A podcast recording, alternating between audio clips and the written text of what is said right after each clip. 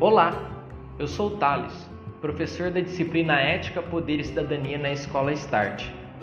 Para uma formação integral é fundamental uma formação humana e social, cumprindo as competências estabelecidas na BNCC.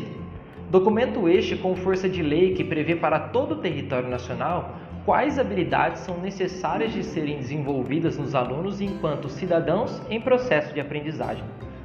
A décima competência, responsabilidade e cidadania, define habilidades e aprendizagens essenciais para uma formação integral de alunos responsáveis e cidadãos, que para tanto precisam agir pessoal e coletivamente com autonomia, responsabilidade, flexibilidade, resiliência e determinação, tomando decisões com base em princípios éticos, democráticos, inclusivos, sustentáveis e solidários.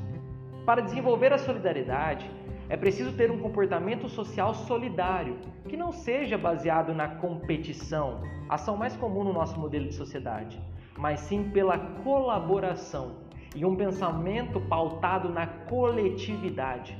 Um comportamento social solidário ocorre quando um trabalho é executado com a participação de todos, direta ou indiretamente, sendo o diálogo fundamental para que ele ocorra. A escola está sempre preocupada em acessar os jovens e tocá-los para que percebam, compreendam e intervenham no mundo e na sociedade, compreendendo assim os espaços sociais além de suas próprias realidades.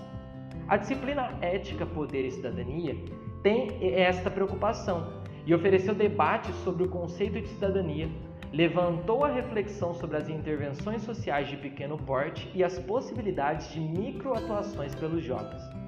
Queremos mesmo é oferecer uma formação integral e humana, mais do que isso, uma formação humanizada e feliz.